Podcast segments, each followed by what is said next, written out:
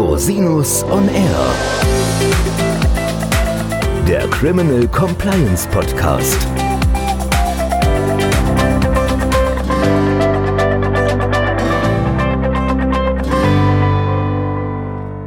Herzlich willkommen zum Criminal Compliance Podcast. Schön, dass Sie wieder eingeschaltet haben. Unser Thema heute, wie fühlt man sich eigentlich, wenn man das Opfer einer Straftat wird? Ich habe mir dafür einen ganz besonderen Gast eingeladen, den ich kurz vorstellen möchte. Vom Sitzenbleiber zu einem der führenden Finanzkoryphäen und Speaker in Deutschland. Er quälte sich 13 Jahre durch die Schulen, probierte beruflich fast alle Branchen aus, sammelte Erfahrungen, ist heute Teilhaber und Gründer vieler Unternehmen und Startups und persönlicher Lebensberater verschiedener CEOs von Weltkonzernen. Er stellt mit seinem Modell die Finanzbranche komplett in Frage und entwickelte seine eigenen Konzepte zu finanzieller Freiheit, denn finanzielle Freiheit beginnt nicht im Portemonnaie, sondern im Kopf. Dabei geht es um die Frage, hast du das Geld oder hat das Geld dich? Ludgers Devise ist, dass man nicht mit dem Geld hinterherlaufen sollte, sondern entgegen. Als Speaker teilt er sich die Bühnen mit Tobias Beck, Hermann Scherer, Steffen Kirchner, Dennis Scharnwerber, Yvonne Schönau, Christian Gärtner, Ellen Michels, Dieter Lange und vielen anderen. Mit seinem Team berät Ludger Quante Mandanten aus der ganzen Welt in allen Fragen rund um das Thema Geld und führt sie damit zu mehr finanzieller und persönlicher Freiheit. In seiner Freizeit reist er gerne um die Welt und erkundet Länder und Sitten. Als Kenner der Branche zeigt er auf, warum Altersvorsorge keinen Sinn macht, Sparen nichts für Optimisten ist und Geld nicht den Charakter verdirbt, sondern entlarvt. Herzlich willkommen, lieber Ludger. Danke, lieber Christian, für die Einladung. Ja, wir sprechen heute über das Thema, wie man so in einem langen Geschäftsleben Begegnungen mit strafrechtlichem Verhalten macht, wie man auch mhm. Opfer und Geschädigter von Straftaten werden kann. Ja. Da hast du ja einiges sammeln dürfen in den oh, letzten ja. 20 Jahren, sowohl als Berater als auch selbst Betroffener. Ja, ja. Sie werden sehen, liebe Hörerinnen und Hörer, das ist heute eine etwas kontroversere Folge. Herr Quante hat gewisse Ansichten, die bestimmt nicht jeder teilt, aber es geht ja auch hier darum, eine Plattform zu bieten und auch mal so ein Meinungsspektrum aufzuzeigen. Heißt natürlich nicht, dass wir uns alle diese Meinung auch zu eigen machen, aber mhm. Sie werden ein sehr spannendes und auch interessantes Ideenspektrum heute hier zu hören bekommen. Da freue ich mich schon drauf und das wird sicherlich auch einen gewissen Erkenntnisgewinn auslösen bei dem einen oder anderen. Daher in medias res, lieber Ludger. Sehr schön. Fangen wir mal ganz klein in Anführungszeichen an. Wie bist du eigentlich zum Thema Geld gekommen? Oh, das ist schon eine Weile her. Fast 50 Jahre kann man sagen wo ich am Küchentisch meiner Eltern saß. Wir hatten so eine Scheibchenvilla, also so eine Arbeiter-Doppelhaushälfte mit 85 Quadratmetern. Ich habe noch vier Geschwister. Da haben wir also mit sieben Personen gewohnt und eines Abends saß ich in der Küche, wir hatten da so eine Eckbank mit äh, so grüner Kunstleder bezogen, mit Messingnägelchen. Und ich saß diesmal alleine in der Küche. Ich weiß nicht mehr warum, ich weiß noch nicht, wo meine Geschwister waren. Und ich saß auch nicht auf dem Platz, wo ich sonst saß, sondern so, dass ich meine Eltern gut beobachten konnte, die am Herd standen und sich mal wieder stritten. Und es ging mal wieder um das Thema Geld. Und ich weiß nicht, wenn ihr Kinder habt oder selber ja auch mal Kinder wart, vermute ich mal, dann weiß man ja, dass Kinder sehr intuitiv sind. Kinder spüren alles. Sie spüren die Bedeutung von Worten, sie spüren aber auch die Bedeutung zwischen den Worten in der Stille und sind sehr intuitiv, können sich aber nicht immer artikulieren. Und so ging es mir damals als kleiner Junge, als ich meine Eltern beobachtete, wo ich mir die Frage gestellt habe, warum tut ihr das? Warum tut ihr euch das an? Warum kauft ihr euch Ware, die ihr nicht braucht, von Geld, was ihr nicht habt, um Leuten zu imponieren, die ihr nicht mögt? Das kann nicht der Sinn des Lebens sein. Mein Vater ist damals 45 Stunden die Woche arbeiten gegangen. Es gab damals die 45-Stunden-Woche. Meine Mutter 30 Stunden, obwohl sie einen Sieben-Personen-Haushalt zu versorgen hatten. Dann noch einen Hund und einen Garten. Und in dem Garten wuchsen keine Blumen, sondern Gemüse, weil wir das Geld nicht hatten, irgendwas zu kaufen.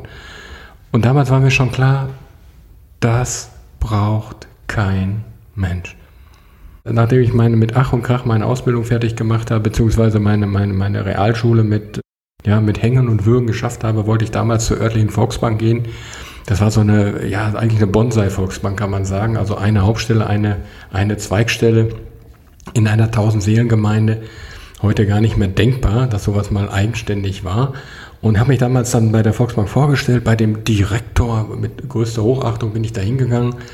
Und er hat mir dann vermutlich eine Frage gestellt, die ich hätte anders beantworten sollen, nämlich die Frage, Herr Quante, was machen Sie, wenn wir sie nicht nehmen? Und ich bin kein Kind von Traurigkeit und habe dann gesagt, nö, dann mache ich halt was anderes. und das war vermutlich der Grund, warum ich nicht ins Banken gewesen gegangen bin. Heute sage ich vielleicht auch Gott sei Dank, wer weiß, wo ich dann gelandet wäre, da hätte mich das System auch vielleicht aufgesaugt und versaut. und bin dann erst einmal aus mangelndem Mindset heraus, weil ich mir ja auch gar nicht zugetraut habe, irgendwie was Besonderes zu machen, bin ich erstmal in die Industrie gegangen, habe dann äh, zunächst mal nochmal eine Ausbildung gemacht in der höheren Handelsschule, bin dann als äh, Industriekaufmann auf eine Lehre angefangen und erstmal in den Vertrieb gegangen, weil ich mir eben auch nicht mehr zugetraut habe. Und vor, naja, etwas über 20 Jahren habe ich dann über viele Umwege dann den Weg in die Finanzbranche gefunden und habe in der Zeit eine ganze, ganze Menge gelernt darüber, wie der Markt funktioniert, aber auch wie der Verbraucher funktioniert. Und da ist auch keiner besser als der andere. Okay, ja. Und wie hast du dann das erste Mal das Thema Strafrecht? Wie bist du das erste Mal mit dem Thema Strafrecht in Büro gekommen?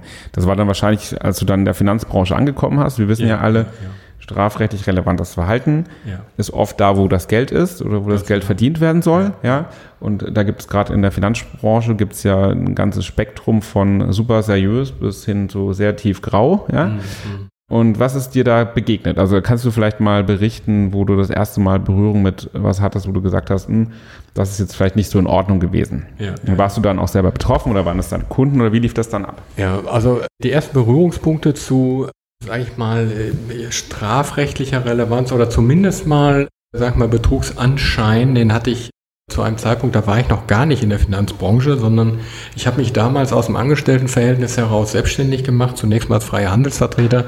Das war so ein kleiner Ausflug in die Selbstständigkeit im Vertrieb und habe damals das Geld, was ich mir wirklich vom Munde abgespart habe für meine Altersversorgung, dann bin ich dann zu meiner örtlichen Bank gegangen, habe mich auf deren Ratschläge verlassen und selbiges war ich dann auch. Und da ging es damals um Immobilienfonds, wo eine große Landesbank hintergestanden ist, wo ein Land hintergestanden ist. Und das Verkaufsgespräch war ganz einfach. Er Quante, da können Sie 75 Prozent Steuern sparen oder steuerlich absetzen und eine Garantie von dem Land haben sie dann auch noch. Nach 25 Jahren kriegen sie 100 Prozent zurück, nach 30 Jahren 125 Prozent. Da kann ja nichts viel passieren. Das war die Logik. Und das hat gar nicht so lange gedauert. Da sind diese Fonds in Schieflage geraten. Ich hatte von Geld relativ wenig Ahnung, zumindest mal dachte ich das. Bin dann direkt auch dorthin gefahren, einige hunderte von Kilometern zu der ersten Eigentümerversammlung hatte, weiß gar nicht, wusste gar nicht so recht, wie ein Immobilienfonds wirklich funktioniert, wer die Teilnehmer sind, wo die Marktmechanismen gestellt sind. Und damals hatten sich schon einige Fragen aufgetan, nämlich die Fragen, wieso geht das und warum macht hier keiner den Mund auf? Es war beispielsweise so, dass in dieser Eigentümerversammlung der Initiator gesagt hat, naja, wir haben dann nochmal eine Immobilie eingekauft, nachdem der Fonds bereits ausinvestiert war hat das dann auch mit seinen Worten begründet. Mein Gefühl hat aber gesagt, hier stimmt was nicht. Und im Nachhinein habe ich dann erfahren, dass sowohl der Initiator als auch der Geldgeber, als auch der, der die Immobilien brachte, dass das alles eine Mischpoke war. Das heißt, die waren maximal in Eigeninteressen orientiert. Das heißt, alle Geschäftspartner, mit denen die gearbeitet haben, hatten als Dach ein und denselben Initiator gehabt oder ein und denselben, ein und dasselbe Land, was dahinter gestanden ist. Und da habe ich gesagt, Moment, hier geht was nicht recht. Ja, das heißt ja noch nicht, dass es strafbar war, ne? Das, nee. Das, also strafrechtlich relevant kann ich mich auch gar nicht erinnern, mhm. dass da mal irgendeiner wirklich für in Anspruch genommen wurde, aber Strafrecht und Moral sind zwei Paar Schuhe. Ja, das ist Moralisch war es aus meiner Sicht absolut eine Straftat, nach meinem moralischen Empfinden, strafrechtlich gesehen wahrscheinlich nicht. Ja, vielleicht hat auch nur einer nicht genau hingeguckt. Ja, das ist ja das so. Das Recht geht ja schon davon aus, dass die Investoren auch eine gewisse Selbstverantwortung haben. Ja. Und Strafrecht ist natürlich die, die schärfste Waffe des Staates. Und da mhm. brauchen wir halt, nennen wir es mal einen Vorsatz dahinter und eine Täuschung, genau, wenn wir jetzt genau. über Betrug sprechen. Ja. Und bis dieser Schritt erreicht ist, ist schon ein ganzes Stück hin. Also nicht alles, was, ja. was mhm. gefühlt aus einer subjektiven Sicht moralisch vorwerfbar mhm. ist, ist auch strafrechtlich relevant. Das genau. wird leider häufig verwechselt. Ja. Aber natürlich ist Strafrecht ein scharfes Schwert. Ja? Weil der Weg dahin ist weit, ist auch gut ja. so, weil bei Strafrecht reden wir über erhebliche Freiheitsbeschränkungen mhm. und erhebliche Eingriffe und die persönliche, wirtschaftliche, individuelle Freiheit. Und da muss natürlich was passieren, wo man sagt, der Unwertgehalt ist so hoch, dass wir als Gesellschaft das nicht akzeptieren können. Das regelt mhm. nicht der Markt. Ne? Wenn ich ja, unerfolgreicher Immobilieninvestor bin ja, oder Initiator, dann regelt der Markt, dass ich dann wahrscheinlich keine Fondsanteile mehr verkaufe. Und wenn ich es dann so weit treibe, dass ich sozusagen mit Betrug oder mit einem falschen Prospekt oder was auch immer das mache, mhm. dann wird das natürlich irgendwie sanktioniert und kann auch bis ins Strafrecht gehen. Mhm. Mhm. Genau. Also ich bin, bin ja kein Rechtsanwalt, von daher kann ich die, die, die strafrechtliche Relevanz auch nie, gar nicht wirklich würdigen. Bin ich aber da. für mich als Verbraucher, genau. da haben wir ja auch so ein, sehr erfolgreich was zusammengearbeitet.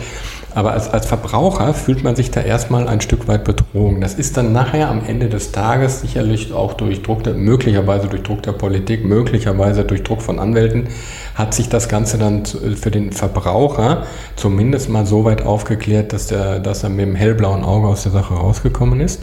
Das war die ersten Erfahrungen und 2004 ist dann wieder ein Initiator insolvent gegangen, der aber so wirklich so richtig insolvent und da ist für mich eine Welt zusammengebrochen. Ja? Da ist für mich wirklich eine Welt zusammengebrochen, weil ich damals, äh, da war ich ja noch auch relativ jung im Finanzbereich tätig, gerade mal vier Jahre, war dann noch recht gutgläubig, habe an das Gute im Menschen geglaubt, hab, bin dann auch in den Beirat gegangen dieses Fonds und habe da Sachen erlebt, wo ich sage, das, das darf jetzt wirklich nicht wahr sein.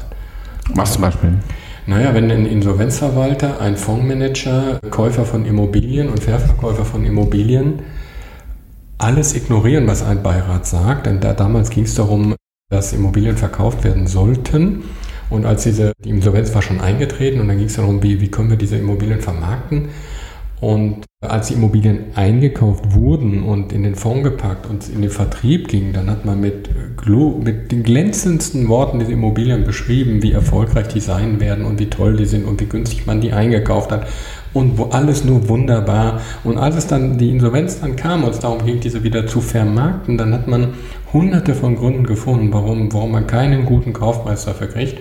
Und ich hatte irgendwann so die Nase voll und habe gesagt, auch wenn ich ein Niemand bin im Verhältnis in, innerhalb dieser Branche, ich laufe jetzt selber los und akquiriere Investoren. Das habe ich dann tatsächlich auch gemacht und hatte drei Käufer. Und dann hat man noch in einer, einer Versammlung, sogar im, wo noch der Insolvenzverwalter dabei war, hat man plötzlich einen anderen Käufer aus dem Hut gezaubert, der aber 5 Millionen weniger gezahlt hat, als mhm. das, was, was ich vorgeboten habe, woraufhin ich dann leise interveniert habe. Ich habe damals auch noch nicht getraut, die Stimme zu erheben, weil wer war ich schon, ja, gegen einen Insolvenzverwalter was zu sagen, gegen einen Fondsmanager was zu sagen. Und dann hat man, die Antwort war einfach nur, ja, Herr Quante, Sie verfolgen ja nur Eigeninteressen. Und so hat man mich dann mundtot gemacht. Ja, und da ist ein ziemliches Geschmäckle bei geblieben und da waren so ein paar Sachen, die waren strafrechtlich relevant. Der Ursprungsgründer ist wohl auch inhaftiert worden, was mir persönlich leid tat, weil ich glaube, dass derjenige, das noch derjenige war, der sogar noch die besten Absichten hatten. Da sind dann halt zwei junge Kerle gekommen, haben dem Alten erzählt, pass mal auf, du bist hier oldschool, wir kommen aus dem Strukturvertrieb, wir wissen noch, wie es funktioniert, wir zeigen dir mal, wie man schnell reich wird. Und haben dann eben Methoden angewandt, wo der Alte wahrscheinlich gar nichts von wusste. Der war eigentlich nur ein Bauernopfer. Hm, aber er ist quasi verhaftet worden und auch verurteilt worden später? Ja, ja. Und hast du dann da irgendwie noch Schadenersatz bekommen oder ist das äh, nee, nee, ich war, ich, war, ich war ja Kunde und Vermittler mhm. gleichzeitig. Also ich, ich mache ja grundsätzlich nichts und das ist meine Grundeinstellung und das war von Anfang an so. Ich mache ja grundsätzlich nichts, wovon ich nicht persönlich überzeugt bin. Und wenn ich von etwas persönlich überzeugt bin, dann kann ich auch selber dort investieren. Und von daher war ich ja selbst investiert. Ich war ja selbst Kunde. Meine Mutter, meine Brüder, ja, die waren ja alle dort investiert, weil ich von der Sache ja überzeugt war. Gleichzeitig war ich, auch, war ich aber auch Vermittler. Und dann kamen natürlich die Kunden an und sagen, ja, Quante, du hast mir das empfohlen, deswegen bist du der Buhmann. Mhm.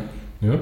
Das heißt, du hast dann quasi den Vorwurf abbekommen, den strafrechtlichen genau, Vorwurf auch. Ja, ja. Oder gegen dich ist jetzt kein Verfahren eingeleitet worden, aber du hast quasi bist dann in dem Fahrwasser mitgeschwommen sozusagen ja. und man hat dich quasi in dieselbe Kiste geworfen. Genau. Nicht strafrechtlich, aber zivilrechtlich, mhm. dass die gesagt haben, strafrechtlich kann man ja eigentlich vorwerfen. Gott sei Dank gab es damals ja schon mhm. Motorradberatungsprotokolle. Aber zivilrechtlich versucht, den Anspruch zu nehmen. Wir hatten auch tatsächlich ein paar Fälle gehabt, mhm. Gott sei Dank aber alle gewonnen. Und in der Phase habe ich auch sehr viel erlebt über Endverbraucher. Mhm. Ja, also das, wo da wurden mir doch die Augen geöffnet, auch welche ja, ich will nicht sagen kriminelles Potenzial, aber was da schon an Maximalegoismus drinsteckt. Ne? Also ich kann mich erinnern an eine Situation, wo wir in Karlsruhe waren vor Gericht und äh, da, da war ich gar nicht selber verklagt, sondern ein Mitarbeiter, ein damaliger Mitarbeiter von mir. Und ich muss wirklich sagen, dass das ein Kunde war, der wirklich maximal gut beraten war der extrem gut informiert war. Der kam also hier rein zu den Beratungsgesprächen, hat die Prospekte mitgebracht, die waren gespickt mit gelben Zetteln, wo er Fragen aufgeschrieben hat. Er kam auch aus der Branche, war also vorinformiert. Und dann hat er prozesstaktisch einen kleinen Trick gemacht, hat seine Forderung an seine Frau abgetreten und hat sich damit als Zeugen benannt. Was ich damals schon ziemlich mies fand, ist prozesstaktisch natürlich machbar, aber moralisch fand ich es mies. Aber nicht strafrechtlich. Hallo. Aber nicht strafrechtlich, richtig. Ja. Aber das, was dann wirklich, was, was mich menschlich maximal enttäuscht hat, war die Situation, dass wir in Karlsruhe waren und ich musste sagen, da waren wirklich, wirklich gute Richter. Die haben sich Zeit genommen, die haben wirklich gute Fragen gestellt und haben mich dann nachher am Ende des Tages auch entlarvt. Aber das Ganze ging dann so, wir kamen rein, dann wurden wir belehrt, dann mussten wir alle wieder raus, unter anderem auch dieser Kunde, weil seine Frau war ja die Klägerin. Und draußen vor der Tür sagte er zu mir, wissen Sie, Quante, Sie haben ja nichts falsch gemacht. Ich muss ja sagen, Sie haben ja wirklich gut beraten. Aber wissen Sie, ich habe doch eine Rechtsschutzversicherung. Und da dachte ich, ich probiere es mal. Gut, ich kann es natürlich nachvollziehen. Der ist ja auch irgendwie betrogen gewesen mittelbar. Ne? Aber er wendet ja, sich an dich also so an den er, eigentlichen. Soll er sich an den wenden, der betrogen genau, hat. Genau, soll er eigentlich an den wenden, der genau. betrogen genau. hat und nicht dich sozusagen. Ja, ja, das kann ich verstehen, dass man da sehr, sehr, sehr. Ja, weil ich gesagt habe, das geht gar nicht. Ja das geht gar nicht und da habe ich sehr viel über Endverbraucher auch gelernt. Mhm. Und deswegen, da ist der eine nicht besser als der andere. Ja, ja, genau. Es gibt Leute, die betrügen und es gibt Leute, die wollen betrogen werden. Das heißt, also genau, und dann hatten wir aber noch eine vorher eine Situation gehabt, also wir haben ja wirklich, er kam ja hin mit, mit einem sechsstelligen Betrag und ich habe ihm damals geraten, er war vorher bei einem großen, namhaften Strukturvertrieb, der jetzt in, bei, bei einer anderen Gesellschaft ist, und wir haben ihm wirklich geraten, erstmal sein Geld zu streuen und nicht alles auf eine Karte zu setzen, weil eben nichts sicher ist. Ja, und als er dieser eine Fonds in Schieflage kam, kam er dann an und sagte, ich wollte ja nur ein Sparbuch. Und daraufhin habe ich ihm gesagt, okay, Sie haben ja auch Schiffsbeteiligung gemacht, Sie haben ja auch Aktien gemacht, die Aktien haben gut performt, das Schiff kann ich Ihnen verkaufen für 100 Prozent. Worauf er mich anguckt und sagt, 100 Prozent? Das heißt, ich mache dann keinen Gewinn. Ich sage, ja, das ist richtig, Sie kriegen Ihr Geld zurück. Äh, nee, dann lasse ich es, dann behalte ich das Schiff. Also, was du quasi sagen willst, dass viele Leute sich auch locken lassen durch windige Renditeversprechen, dass Definitiv. man sagt, so, ja. Endverbraucher sind auch manchmal ein bisschen gierig. Ne? Das ist ja, glaube ich, das, Definitiv. was du sagen möchtest. Ja, das sehen wir oft in diesen Kapitalanlagebetrugsfällen, wenn man plötzlich irgendwie Renditen von 10, 15, 20, 30, 40 Prozent verspricht innerhalb von genau. kürzester Zeit. Mhm. Ganz sicher ja. dass die Leute dann auf diesen Zug aufspringen und ja, sagen, ja, ja. da mache ich ja mit. Hast du auch wahrscheinlich ganz oft schon gesehen in deiner Praxis. Sehr oft, solche, ja, genau. Und dann kommt so eine Erwartungshaltung zutage und dann mhm. am Ende, solche Renditen gibt es in der Regel nicht. Mhm. Jedenfalls nicht sicher. Und dann schreibt man, dass man betrogen worden ist, obwohl mhm. man sich, wie du gerade ja gesagt hast, wenn ich das richtig verstehe, man will manchmal auch betrogen werden, deiner genau, Meinung nach. Genau. Ja? Ja. Die Leute denken nicht nach, die, wissen, die mhm. denken nicht, ja, wie, wie entsteht eigentlich Rendite? Woher kommt die? Mhm. Dass Rendite ein Ertrag ist, der erwirtschaftet werden muss, erkennen viele Leute nicht. Oder sie wollen es nicht erkennen. Oder sie wollen es nicht erkennen, genau. Weil es ist ja viel schöner, seiner eigenen Gier zu folgen, dann braucht man nicht reflektieren auf, mhm. auf seine Gier. Gut, das, das kann natürlich auch in einem Strafverfahren tatsächlich auch mal in Anführungszeichen strafmildernd berücksichtigt werden, wenn sich die Leute dann allzu leichtgläubig auf so ein Versprechen eingelassen ja, haben. Ja, ja. Und wir kennen natürlich auch alle diese Vertriebler sozusagen, die mit einer extrem ja. glatten Zunge dann auch mhm. also entsprechend agieren. Und ja, da muss ja, man natürlich auch abgewogen sein als potenzieller Kunde. Und nicht alles ist Betrug, wo man sozusagen.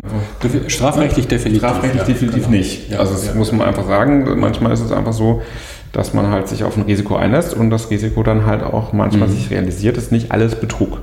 Äh, definitiv, ja. ja. Auch bei den Initiatoren der, der 2004, das mag zwar nachher als Betrug auch gewertet worden zu sein, trotzdem glaube ich nicht, dass sie angetreten sind, um bewusst zu betrügen. Ich glaube eher, dass sie eine völlig verquerte Wahrnehmung von Chancen und Risiken mhm. hatten und irgendwann mal zu Größenwahn neigten, mhm. so wie man es momentan bei Wirecard ja auch erlebt hat. Ja, ich, glaube, ich glaube noch nicht einmal, dass es Betrüger waren. Ja, die haben sich schon ordentlich die Taschen gefüllt, aber auch äh, schon auch mit der Hoffnung, dass der Markt es richten wird. So nach dem Motto, wenn der Anleger nachher 4, 5% Rendite hat, dann ist es doch egal, ob wir uns vorher die Taschen gefüllt haben oder nicht. Ja, ist halt rechtlich, ne, wenn man was quasi falsche Tatsachen vorspiegelt und ja. dann quasi es zu einer Investitionsentscheidung kommt, genau. dann habe ich schon relativ schnell einen Betrug und es ist ja oft so, dass jemand anfängt, in guten Glauben und mit guten Absichten und dann mhm. merkt er irgendwann, was funktioniert hier nicht oder die Gier wird größer oder man hat plötzlich mhm irgendwelche Schulden, die man, ne, und dann ja, ja. fängt man an und rutscht quasi in den Graubereich ja, und dann in den roten Bereich irgendwann und unterschreitet quasi die, die, legale Grenze. Das sehen wir ja ganz oft in diesen Konstellationen. Mhm. Warum auch immer, aus Angst, genau. aus Gier, genau. aus Frust. Und dann, das sind dann die großen Fälle, wo dann sozusagen Schneeballsysteme aufgebaut werden, nichts Mhm. dahinter. Hauptsache, man sammelt Geld ein und das wird dann ver verbraten für Ferraris und was auch immer. Das sind ja genau die Phänomene, die dann entstehen im Finanzwesen. Ne? Das ist Mhm. ein Zusammenspiel zwischen naiven Verbraucher, gierigen Verbraucher und natürlich der Gier. ja, ja, Quasi man schlittert hinüber von Mhm. der einen Seite auf die andere Seite. ja, Der Graubereich, der ist, da ist man schnell drin ja. und die Grenze ist fließend. Definitiv. Ja. Ja. Und es sind ja auch immer viele Faktoren, die eine Rolle spielen. Also damals war es so, die haben ein Loch mit dem anderen gestopft, aber haben aber, die haben aber immer ein größeres Rad gedreht. Das heißt, es wäre tatsächlich durchaus auch die Chance da gewesen, dass sich das irgendwann mal wieder so weit neutralisiert hätte, dass gar nichts passiert wäre. Oder nichts aufgefallen wäre. das, genau, dass es nicht aufgefallen wäre, wenn, wenn da nicht exogene Faktoren da gewesen sind. Damals war das so, dass diese, die Fonds haben ja von der Steuersparnis gelebt. So wurden die auch verkauft, überwiegend. Ne? Lieber Kunde, ich habe was, kannst du Steuern sparen. So, Steuern sparen ist ja nach dem Sexualtrieb der, der stärkste Trieb der Deutschen. ja, wobei ich mir auch da nicht immer sicher bin, was an Nummer 1 steht. Ich glaube, wenn Särge steuerlich begünstigt wären, hätte schon jeder einen im Keller. Ne? Und so wurde damals oft verkauft. Schiffsbeteiligung wurden oft nur mit dem Thema Steuern, äh, Steuern verkauft. Ne? Und das ist halt sehr fatal gewesen, weil man nicht mehr auf die fundamentalen Daten geguckt hat. Weil man gesagt hat, okay, was soll passieren? Ich kriege 30, 40, 50 Prozent vom Finanzamt zurück, ist mein Risiko halbiert. Naja, so schlimm kann es ja nicht mehr kommen. Ja? Und dann kamen eben viele andere Faktoren und in diesem Fall war es einfach so, dass der Gesetzgeber plötzlich ein Gesetz geändert hat, was dazu geführt hat, dass ein Fonds, den sie gerade auf, frisch aufgelegt haben, wo sie 500 Millionen eingekauft haben, dass der plötzlich nicht mehr 70% Steuerersparnis draufschreiben konnte, sondern nur noch 30. So. Und, und da gibt es eben eine Menge von Vertrieblern, die eben nicht mehr fundamental verkaufen das Produkt, sondern die das wirklich nur nach Steuer verkaufen und sagen, ja, dann ist das wohl nichts mehr. Dann ist der Vertrieb zum Erliegen gekommen. Das heißt, die saßen auf den Immobilien, konnten nicht platzieren, ja, mussten, haben, hatten aber ihre Verpflichtungen und dann ist das Ganze gekippt. Mhm. Apropos Thema äh, Immobilien, du hast ja auch Erfahrung gemacht mit anderen strafrechtlich relevanten Handlungen im Kontext mit Immobilien. Oh ja, einige. Vielleicht kannst du mal berichten, vielleicht das Thema sozusagen Verwalter Ja, und ja. Untreue von Verwaltern. Vielleicht kannst du da mal deine Erfahrung berichten, zu was das dann noch führen kann. Ne? Total spannendes, da könnte ich wirklich ein, ein Buch drüber schreiben, das hätte einige tausend Seiten. Zunächst mal ging es darum, dass ein Bauträger in die Insolvenz gegangen ist und dann hat sich doch tatsächlich eine ursprüngliche Vermittlerin in die Hausverwaltung reingedrängt mit perfiden Mitteln. Was total faszinierend war, ist, dass diese Person in der wirklich in der Lage gewesen ist, all, all, ihr, ihren Umtrieb so zu verbergen, dass sie als Gutmensch dastand bis zum Schluss und hat dann mal eben 450.000 Euro vom Konto abgeräumt.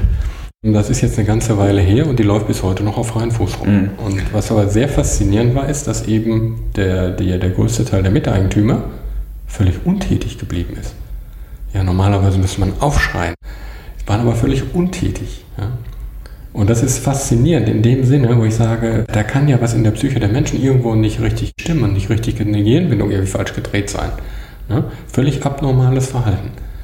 Ja, aber das sind halt Dinge, die passieren und da kann man nur vorwarnen, gerade wenn man das Thema Wohnungseigentümergemeinschaft hat, auch wenn man das Thema Hausverwalter hat, dass man sich schützt. Erstmal am sinnvollsten einen Hausverwalter zu wählen, der ein gewisses Standing hat, der eine gewisse Zeit am Markt ist, der eine gewisse Anzahl von Objekten hat, der eine gewisse Anzahl von Mitarbeitern hat und zwar von langjährigen Mitarbeitern hat und nicht dass die eigene Schwester das macht beispielsweise.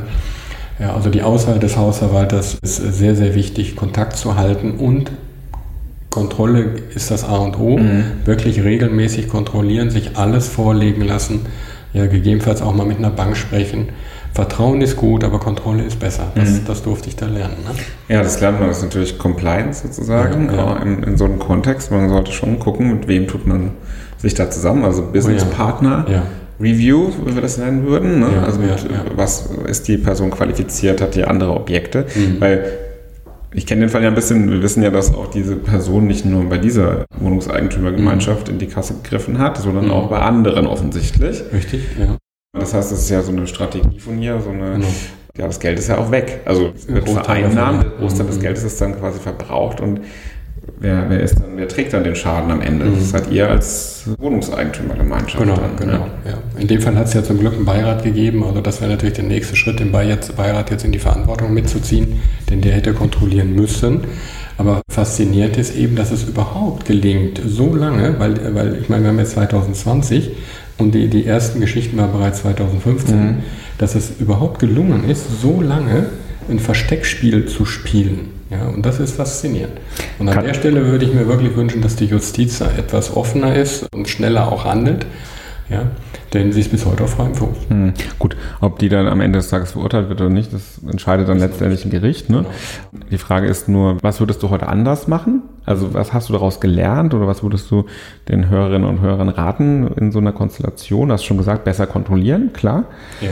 Wie ist das denn aufgeflogen überhaupt? Also wie kam das denn dann ans Tageslicht? Also äh, man hat ja manchmal so einen siebten Sinn. Ne? Man hat ja so einen siebten Sinn gehabt und wir haben dann wirklich mit Hängen und Würgen eine neue Hausverwaltung wählen können, was uns ständig verweigert wurde. Und das Erste, was wir gemacht haben, ist, dass wir uns Kontoauszüge gezogen haben aus den letzten fünf Jahren. Zum Glück hat die damalige Bank dann auch die Kontoauszüge rausgerückt. Und dadurch hatten wir überhaupt erstmal Beweise. Vorher hatten wir nur Vermutung, dass was nicht stimmt. Und dann hatten wir endlich mal Beweise, dass Abbuchungen waren in der fünfstelligen Größenordnung, aber nicht eine, sondern 20, 30 verschiedene fünfstelligen Größenordnungen, die immer auf eines derer, der, ihrer Konten lief. Und das konnten wir eben über die Homepage nachweisen, dass das ihr Konto war. Mhm. Und dadurch hat man einen Ansatz gehabt, überhaupt da erstmal mhm. an die Sache dran zu gehen. Weil vorher hatten uns die Beweise gefehlt. Sie hat auch keine, keine Unterlagen rausgerückt, bis zum heutigen Tage nicht. Und das war Teil ihrer Strategie, nichts rauszurücken, Verjährung eintreten lassen und sich dann lieber verklagen lassen als schlechte Hausverwalterin. Ist immer noch billiger, als sich wegen Betrug verklagen zu lassen. Ne? Ja, klar. Oder wegen Betrug vielleicht äh, sogar auch noch strafrechtliche Konsequenzen zu befürchten. Mhm. War also eine ganz perfide Strategie. Mhm. Ne? Hat aber hat, hätte ja fast funktioniert, fast hat funktioniert, ne? Ja, und da ist da, genau, an der Stelle würde ich sagen, da ist der Gesetzgeber wirklich gefordert, auch potenziell Geschädigten einfach mehr Möglichkeiten einzuräumen, dass man eben auch aufgrund eines Verdachtes bestimmt, zumindest mal bestimmte Recherche machen dürfte, um zu gucken, ist da jetzt wirklich was dahinter oder ist es nur ein Verdacht? Gut, dafür gibt es ja die Strafverfolgungsbehörden, die dürfen ja oder die müssen ja auf Grundlage eines Anfangsverdachts ermitteln. Ja, der hat ja aber nicht gereicht. Wir haben das damals versucht, das hat mhm. nicht gereicht, weil wir keine Beweise hatten und die sagen, was, was sie haben, ist ja nur eine reine Vermutung. Ja?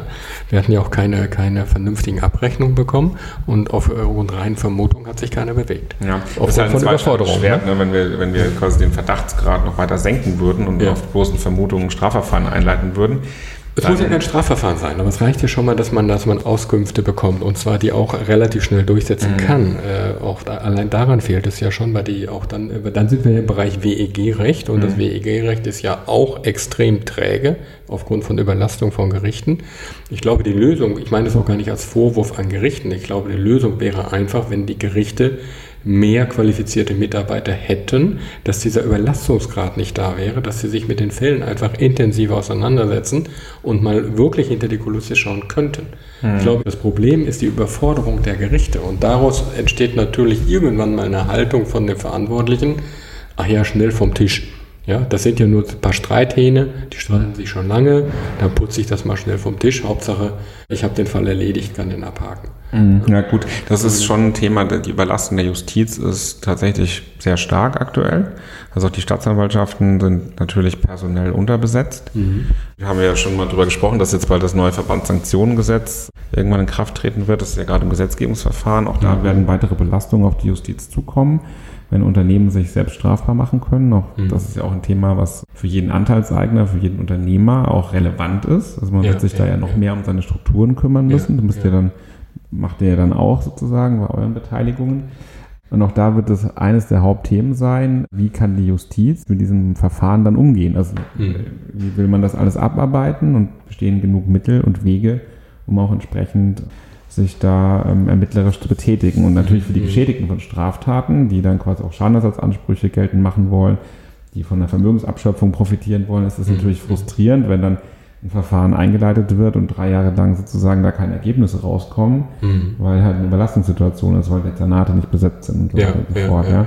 Das ist natürlich rechtsstaatlich dann auch komplex und aber auch für die Betroffenen, für die Beschuldigten eine, eine, krasse Situation, weil die wollen ja auch ihre Situation geklärt haben. Richtig, genau. Ja, es ist ja, für ja. beide, alle Beteiligten eine frustrierende Situation. Definitiv. Ja. Morgen geht es weiter im Gespräch mit Ludger Quante.